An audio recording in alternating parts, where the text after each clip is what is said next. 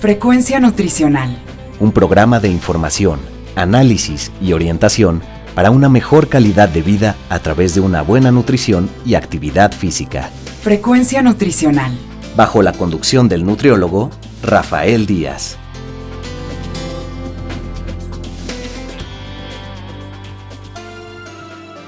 Hola amigos y amigas, les saluda Rafael Díaz García. Ya estamos en su programa Frecuencia Nutricional, un programa de la Universidad Autónoma Metropolitana, Unidad Xochimilco, para One Radio 94.1 FM. Antes de cualquier otra cosa, quiero agradecer a todos los que durante estos días nos han seguido en nuestra página web y se han puesto en contacto con nosotros vía correo electrónico, Facebook y Twitter. Sus comentarios y sugerencias son muy importantes para todos los que hacemos este programa. Recuerden que Frecuencia Nutricional es un programa hecho por personal docente e investigadores de la licenciatura en Nutrición Humana de la UAM Xochimilco para todos ustedes, y el cual tiene como objetivo informar, analizar y orientar en los diferentes temas relacionados con la alimentación y la nutrición. El día de hoy, a través de la plataforma Zoom, contamos con la presencia de la doctora Andrea Santos Vaca. Ella es profesora de la licenciatura en Relaciones Internacionales y del posgrado en Economía de Política Mundial de la Universidad Federal de ABC en Sao Bernardo de Campo, en Sao Paulo, Brasil.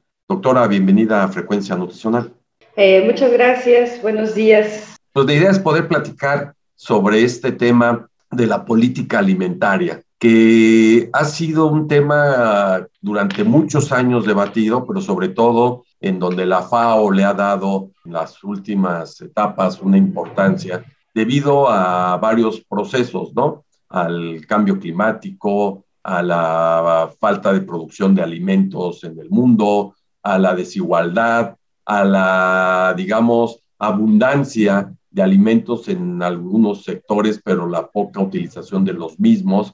Y podríamos empezar por eh, preguntar, ¿cómo está el escenario? ¿Cuál es este diagnóstico de la política alimentaria a nivel mundial? Eh, bueno, sí, como tú lo mencionas, últimamente el tema alimentario ha ganado bastante atención porque el, el, escenario o los diagnósticos que son realizados no son muy optimistas. Y esto no se debe solo a los recientes hechos de la guerra entre Ucrania y Rusia que están empeorando la situación o eh, la inmediatamente crisis social, económica y sanitaria generada por el COVID, que también tuvo un impacto muy negativo en, eh, la posibilidad de las personas poder acceder a alimentación, sino que es un problema que desde comienzos del siglo XXI las sociedades han visto creciendo con preocupación, ¿no? Esta falta de la capacidad de sociedades de poder garantizar una alimentación adecuada para todos, ¿no? O lo que se conoce más, digamos, eh, más rápidamente como el incremento del hambre en el mundo. Entonces, eh, existe un diagnóstico de una crisis alimentaria, de un aumento de la problemática del hambre a partir de los primeros años, sobre todo 2006 del siglo XXI, y que se suma a una serie de problemas que no simplemente se reducen al hambre. Tenemos también, y como es el caso de México y otros países latinoamericanos, eh, la creciente preocupación por el aumento del sobrepeso y de las otras enfermedades crónico-degenerativas o eh, metabólicas que llaman, también la relación, digamos, muy cercana entre la crisis eh, ecológica y el sistema agroalimentario, esto es, cómo la propia producción de alimentos contribuye, ha contribuido para el deterioro y la contaminación de los ecosistemas, ¿no? En particular ha llamado mucho la atención, mucho la atención de que el 24% de los gases de efecto de invernadero son generados por actividades agropecuarias y también, claro que el desafío, y esto es un poco lo que la FAO ha colocado en las últimas décadas, eh, los efectos de la crisis climática, los efectos de la crisis ambiental, como puede ser este calentamiento global, va a tener, digamos, unos efectos muy negativos sobre la propia producción de alimentos, ¿no? Entonces tenemos, digamos, una historia de impotencia de nuestras sociedades frente a los, las problemáticas del hambre frente a las problemáticas de las nuevas enfermedades y hemos generado, digamos, un sistema que es poco sustentable. Y podríamos incorporarle aquí también a todo este diagnóstico la utilización de algunos productos eh, que dañan el propio medio ambiente, como son insecticidas, plaguicidas, productos, el glisofato, por ejemplo, que es una lucha mundial. Eh, México se ha abocado importante, pero creo que a nivel mundial los países para la reducción de este tipo de productos que se pensaran buenos para la producción agrícola, pero que son contaminantes en todos los sentidos, ¿no? Sí, ¿no? Uno de los principales, digamos, caminos que tomó el desarrollo de la agricultura en el siglo XX, sobre todo después de la, de la Segunda Guerra Mundial, ¿no? en la famosa llamada Revolución Verde, se desarrolló una lógica productivista, ¿no? Una agricultura en la cual es sumamente dependiente de insumos petroquímicos, entre, entre ellos, digamos, los fertilizantes, pero también este uso de los llamados agrotóxicos, que es una lógica bastante perversa porque se estimula intensamente a la tierra para producir diferentes plantas con este uso de fertilizantes químicos, pero por la propia lógica de, las de los monocultivos, se utilizan estos agrotóxicos como el glisofato, que es que eliminan las plantas que crecen alrededor de los cultivos en cuestión, ¿no? O sea, yo quiero solo cultivar maíz o yo quiero solo cultivar trigo y alrededor de, de, estas plantas surgen otras, provocadas y fomentadas también por el uso de fertilizantes, ¿no? Entonces se ha detectado que es como un círculo vicioso. A lo largo del siglo XX, el consumo de fertilizantes por hectárea y, en consecuencia también el uso de agrotóxicos en su versión herbicida o insecticida ha aumentado por número de hectáreas. Entonces, intensivamente se va usando cada vez más estos insumos petroquímicos y que ha llevado a un fenómeno que se identifica como una creciente toxificación o toxicidad de las prácticas agrícolas, ¿no? Utilizamos cada vez más, más, más venenos y esto también tiene sus consecuencias negativas.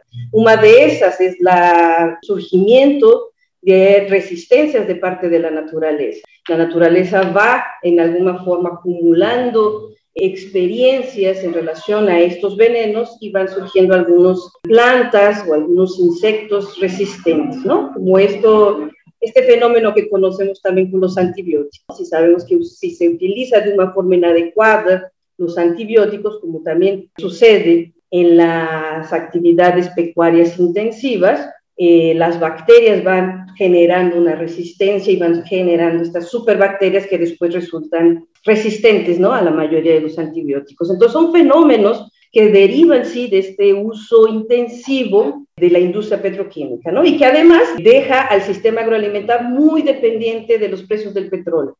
Entonces, desde, desde la segunda mitad del siglo XX, los precios de los alimentos están vinculados a los movimientos del precio del petróleo, ¿no? Lo que nos ha llevado en algunos momentos a un encarecimiento de los alimentos, un aumento en la dificultad para que las personas puedan comprarlos, debido a, fenómenos que no tienen nada que ver con la producción de alimentos, como puede ser una disputa o una guerra o una reducción o una crisis en otro mercado que tiene sus propias lógicas diferentes de la alimentación, pero es esta dependencia en estos insumos petroquímicos.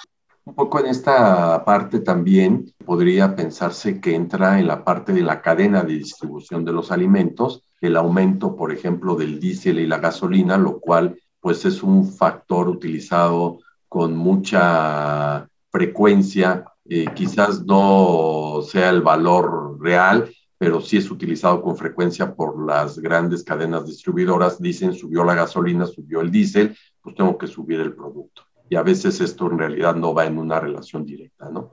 Sí, pero el efecto especialmente del petróleo es, por los, la vía de los fertilizantes. Los fertilizantes están hechos de nitrógeno que son realizados a base de la industria, en algún momento de la industria petroquímica. Doctora, ¿el mundo produce la cantidad de alimentos que requieren los más de 7 mil millones de habitantes que en este momento estamos en este planeta, o si se produce y hay una mala distribución o acceso a los Gracias por esa pregunta porque me permite explicar un, poquito, un poco más lo que estaba eh, hablando, ¿no? Como mencioné, después de la Segunda Guerra Mundial se adopta un modelo productivista centrado en esa idea de que la humanidad necesita producir más alimentos, producir más alimentos. Y aquí tenemos esas explicaciones maltusianas que llamamos en la academia y que eh, sería como esa condición, que es una idea bastante común, ¿no? Y sobre todo en momentos de crisis, es que somos muchos, siempre vamos a tener esa preocupación. La humanidad creció demasiado y no existen alimentos suficientes. Es un discurso, son ideas bastante comunes, comunes pero que sí tienen que ser consideradas de forma crítica. Por ejemplo, en términos de los principales cereales, que son la base de la alimentación en el mundo, trigo, arroz y maíz, tenemos que sí, la producción es más que suficiente para acabar con el hambre y garantizar una alimentación adecuada para todos. El problema son dos, no es simplemente una mala distribución como sucede, por ejemplo, con, sabemos, ¿no? Esta medida que te acabo de dar, la disponibilidad per cápita de cereales en el mundo, por ejemplo, no ha dejado de crecer. Y ahí se sabe por eso que es, digamos, que producimos lo suficiente. Pero es una medida que podría ser cuestionada como el propio PIB per cápita, que divide la riqueza del país entre el número de población y no se sabe exactamente cómo esas desigualdades en esa distribución de la riqueza no solo tenemos ese problema de, la distribución de la riqueza, que claro, algunos mercados consumidores, en este caso de alimentos, algunos mercados consumidores de alimentos concentran, digamos, la mayor disponibilidad, como es en el caso de el sector de proteína animal, mayor, digamos, disponibilidad de carnes en el mundo se encuentra en los países desarrollados o en las grandes metrópolis, Europa, Estados Unidos sobre todo, donde los niveles de consumo de, estos, de este alimento llega a, a, ser muy superior a lo que está disponible en otros países. Pero lo que realmente está pasando y que afecta, digamos, esta capacidad de todos ser alimentados es que la producción agrícola dejó de producir alimentos, ¿no? En este productivismo, a lo largo del siglo XX, comenzó a dar prioridad a producir insumos sea para la producción de proteína animal o insumos para la industria. ¿no? Y tenemos el caso del maíz. El maíz es uno de los cereales más producidos del mundo, pero solo en algunas regiones la producción de maíz es destinada para consumo humano. Eh, la mayor parte del maíz producido en el mundo es destinado como pienso o como alimentación para los diferentes, digamos, actividades pecuarias, sea de ganado, sea de aves, avícola. Y, ¿Como biocombustibles, doctora, también? Claro, porque ese es parte de los insumos, lo que iba a decir. Y como insumo de las industrias, el maíz se utiliza en muchas industrias, incluyendo, incluyendo los biocombustibles eh, o los agrocombustibles, como también llaman. Entonces, el maíz se transforma en un insumo, y eso pasa con muchos, también la soya, que es otro de los grandes, digamos, cultivos que, a los cuales se dedica mucha tierra, mucha agua, en, aquí en América del Sur, por ejemplo, pero que no está destinado al consumo directo. Entonces, la agricultura se transformó en algo de producir alimentos, en producir, en un sector que produce insumos, insumos baratos. Ahí un poco relacionado, regresando al tema del maíz. El maíz es utilizado no solo en la industria alimentar, alimentaria como insumo, eh, digamos, como endulzante, como espesante, como tiene varios derivados ahí, pero también, digamos, se utiliza en el mercado de explosivos, de pegamento, o sea, el maíz es súper versátil. Entonces, eh, ese es un problema importante. Si todo lo que la agricultura produce se dedicara a producir alimentos, no tendríamos ese problema, ¿no? No es simplemente una desigualdad en el acceso, como sucedería, digamos, en nuestras sociedades que tienen un ingreso, una distribución del ingreso desigual, no simplemente eso. Eso también está afectando, claro, pero eh, lo que me parece más preocupante es eso, ¿no? Eh, la transformación de la agricultura en de producir alimentos a producir insumos baratos para diferentes fines. Podría preguntarle igual, esta transformación también que ha habido en el campo de pasar terrenos eminentemente agrícolas a convertirlos en terrenos efectivamente para la producción de alimentos, pero desde el punto de vista pecuario, lo que se requiere para el consumo de una vaca, por ejemplo, en campo, que bien podría producir una gran cantidad de alimento agrícola y un agregado a este factor además, ¿no? La producción del ganado, que como ya lo mencionaba al inicio de manera muy general, el cambio eh, la producción de gases de efecto invernadero, que son pues una de las condiciones que más daño al medio ambiente genera. Sí, la producción de proteína animal en general o de diferentes derivados de estos de productos animales es un sector que se ha evidenciado como muy problemático. Por un lado, existe esa preocupación de que es el que más demanda cereales, más demanda leguminosas en el mundo. O sea, si en la actualidad está aumentando la producción agrícola es por la demanda del sector pecuario para alimentar al ganado, a estas actividades pecuarias, pero eh, además de eso tenemos la preocupación de los efectos eh, claros sobre los ecosistemas, no solo por la emisión de, eh, de gases de efecto invernadero, sino también pues, las, por la deforestación. También es una presión constante de una demanda de espacio.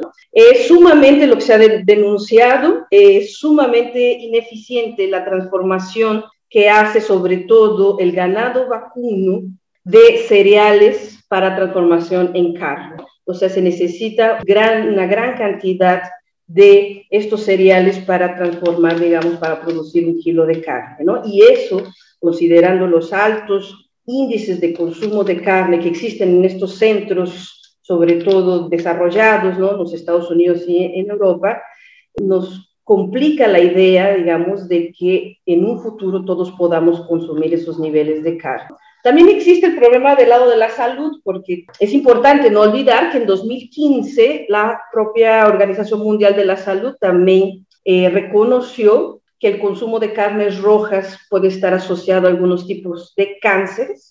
Entonces tenemos desde los dos lados esa preocupación, digamos, de los tres lados. Ocupa mucho espacio, presiona los ecosistemas, estos, eh, las actividades pecuarias, genera resultados negativos sobre el ambiente y también tiene un consumo, digamos, unos efectos posiblemente negativos sobre la salud.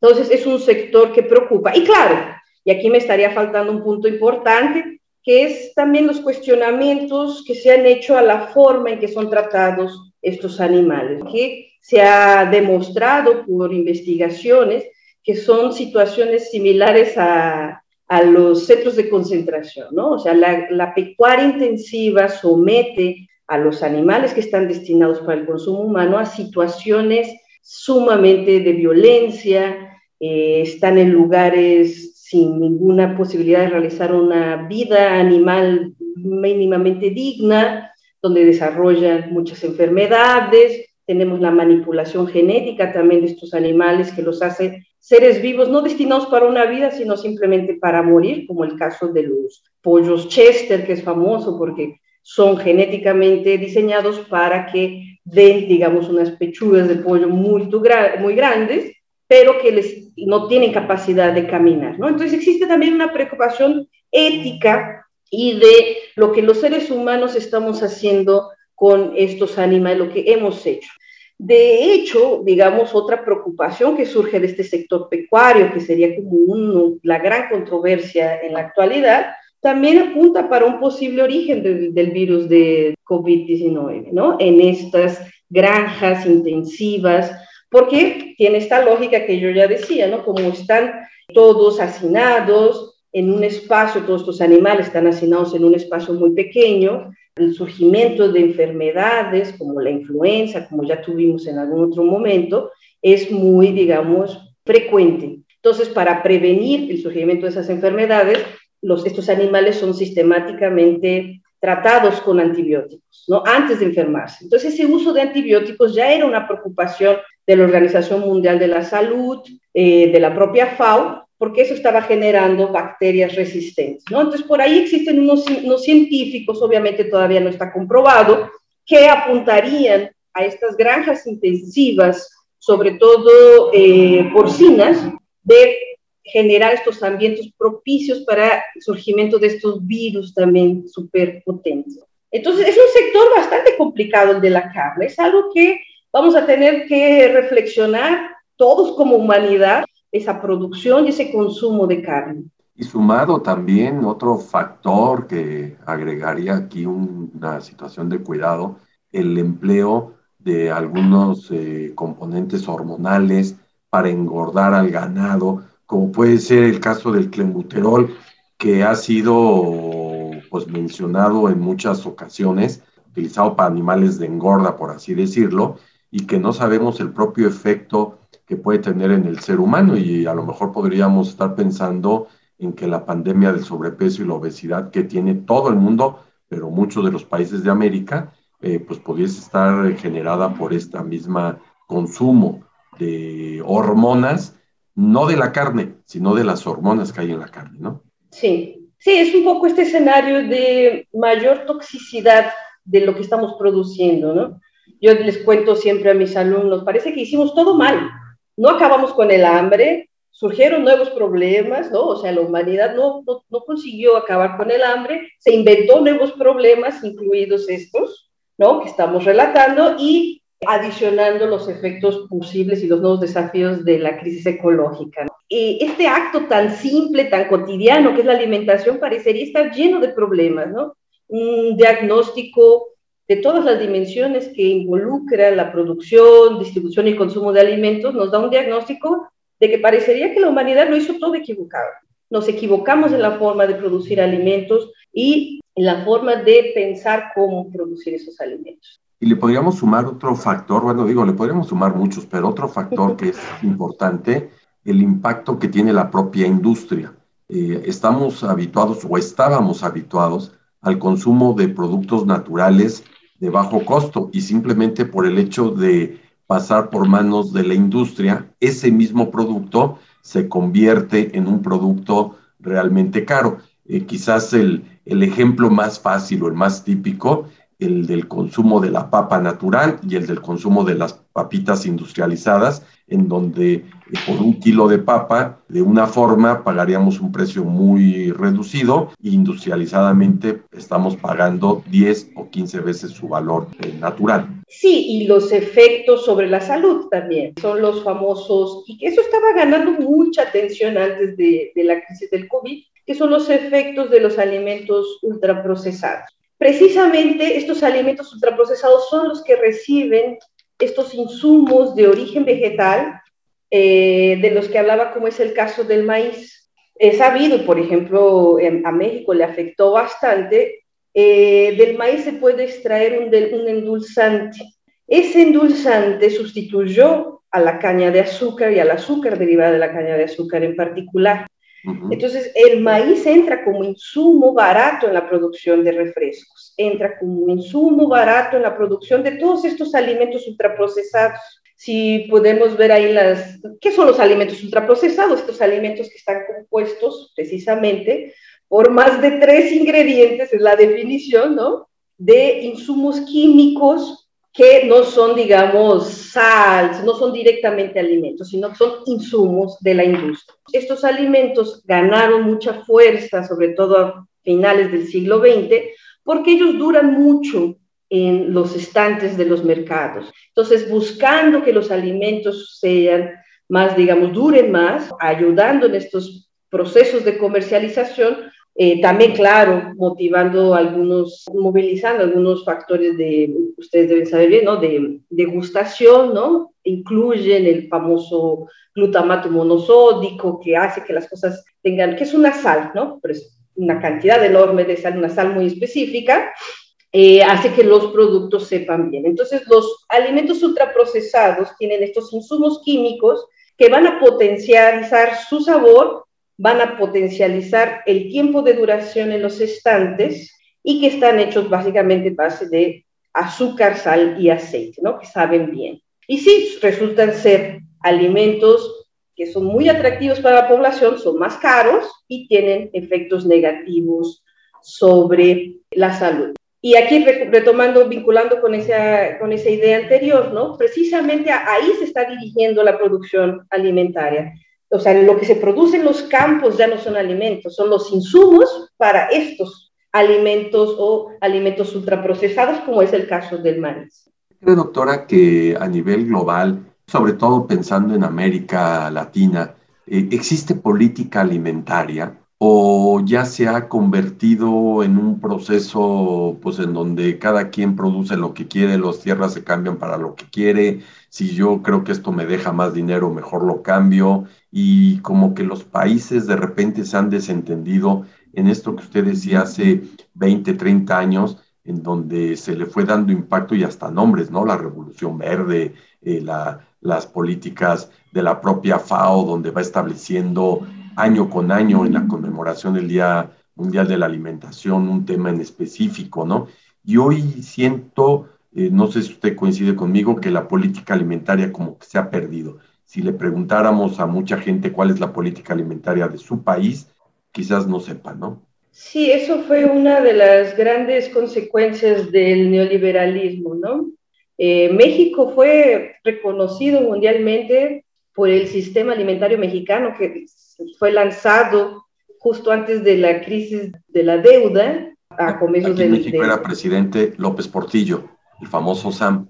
Y en donde se buscaba una lógica de, si bien no estar cerrado los mercados externos, sí buscar un nivel de autosuficiencia, de tener de alguna forma, a través de mecanismos del Estado, un control sobre los precios de los alimentos, sobre quién produce, por ejemplo, garantizar el suministro interno del maíz, que sería para México muy importante. Ahora, con la entrada del neoliberalismo y este ataque a las intervenciones del, del Estado en diferentes áreas, fue incluido, claro, la agricultura, y se dejó, digamos, al mercado mundial determinar esa, esa política, entre comillas, porque deja de ser política si tú lo dejas al mercado mundial, esa política alimentaria, ¿no? En el caso de México fue un convencimiento de que México tenía que importar a los alimentos baratos de Estados Unidos, ¿no? Esto viene con mucho en el sentido de la firma del Tratado de Libre Comercio en 94, cuando a los mexicanos, digamos, se les decía,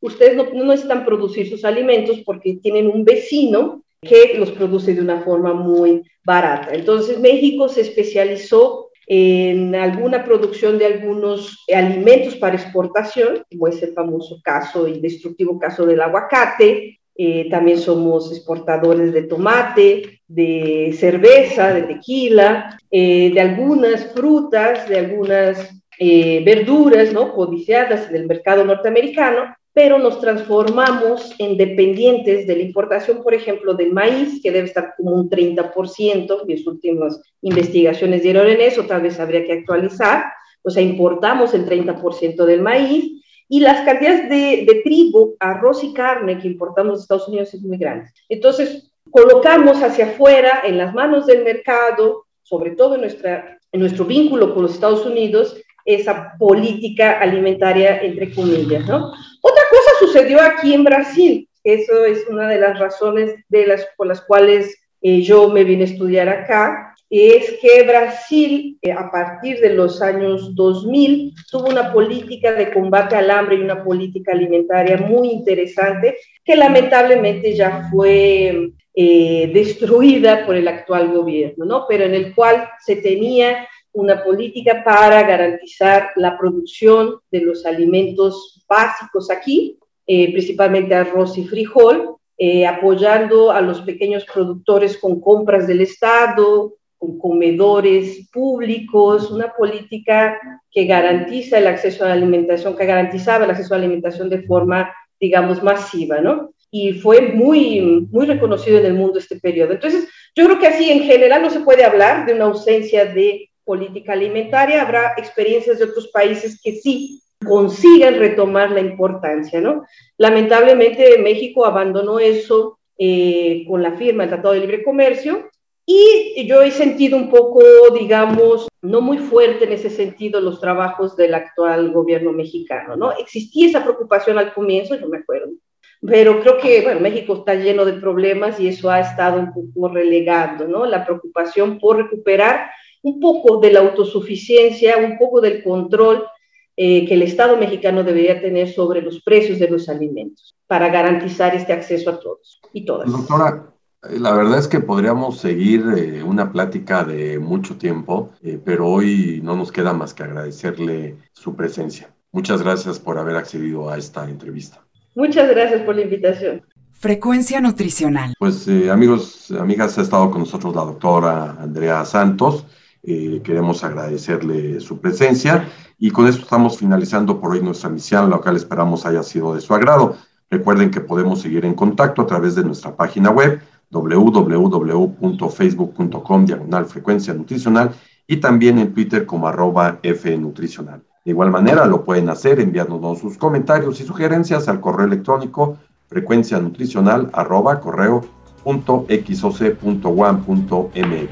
Les recuerdo que pueden escuchar todos nuestros anteriores programas en la plataforma www.mixcloud.com diagonal frecuencia nutricional y también a través de Spotify. Solo me resta agradecerle a Alfredo Velázquez, productor del programa, a nuestro equipo de colaboradores, quienes hicieron posible la realización del mismo. Y finalmente, gracias a todos ustedes por su atención al escucharnos. Se despide Rafael Díaz, quien nos espera en nuestra siguiente emisión de Frecuencia Nutricional. Frecuencia Nutricional. Un programa de información, análisis y orientación para una mejor calidad de vida a través de una buena nutrición y actividad física. Frecuencia Nutricional. Una producción de la Unidad Xochimilco para Guam Radio 94.1 FM.